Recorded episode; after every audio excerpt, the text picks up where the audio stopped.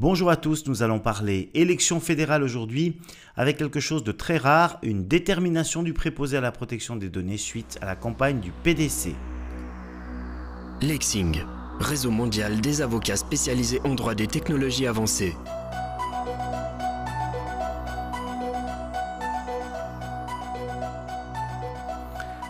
Oui, c'est assez rare que le préposé se détermine aussi rapidement après avoir été saisi. Il a fait part de son point de vue suite à la réception d'une correspondance du 18 septembre 2019 dès le 20 septembre 2019. Alors peut-être pour euh, contextualiser cette affaire, vous rappelez tout d'abord ce dont il s'agit. Le Parti démocrate chrétien a estimé opportun, dans le cadre de la campagne aux élections fédérales, de se lancer dans une opération qui met en scène ses adversaires. En tapant le nom d'un politicien dans le moteur de recherche de Google, l'internaute se voyait ainsi parfois proposer une annonce. Lorsqu'il clique sur celle-ci, il atteint une page aux couleurs du parti, de la personne, présentant plusieurs arguments qui vont à l'encontre de cette personne.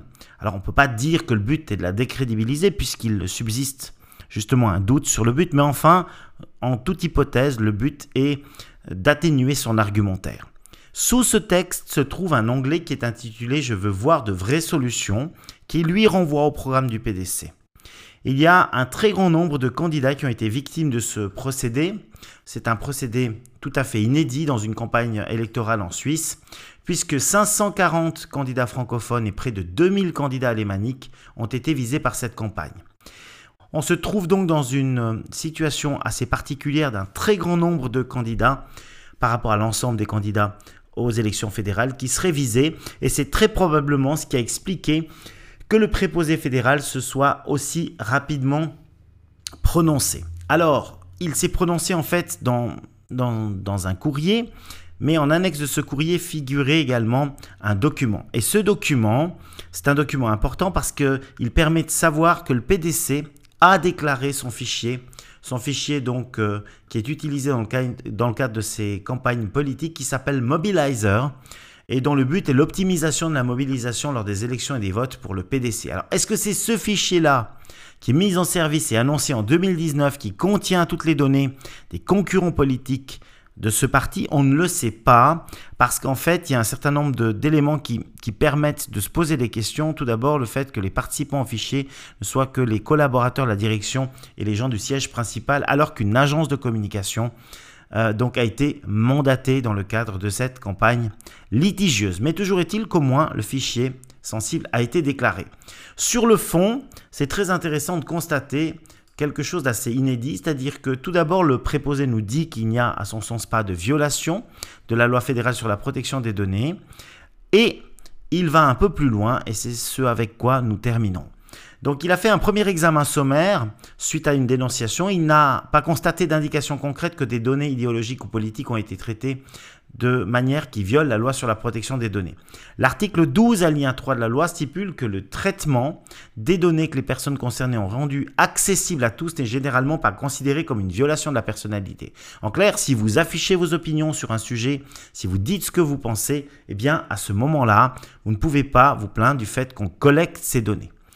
La collecte des données concerne de surcroît des personnes de la vie publique et donc en vertu de l'article 13 alinéa 2 lettre F, c'est donc un intérêt public qui peut justifier les activités, donc la collecte des données relatives aux activités de ces personnes dans le domaine public.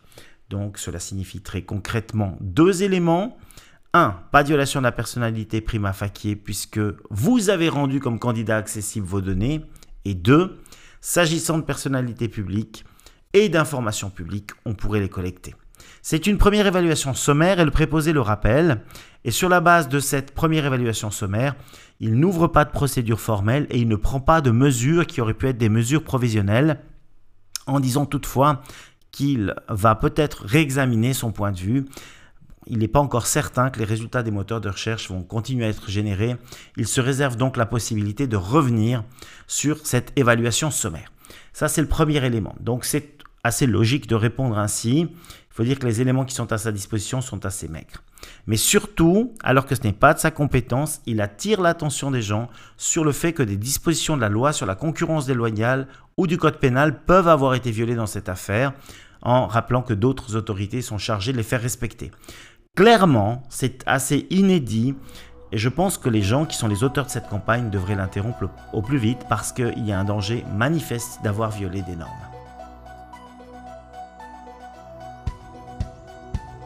Si ce sujet vous a plu, n'hésitez pas à le partager avec le plus grand nombre.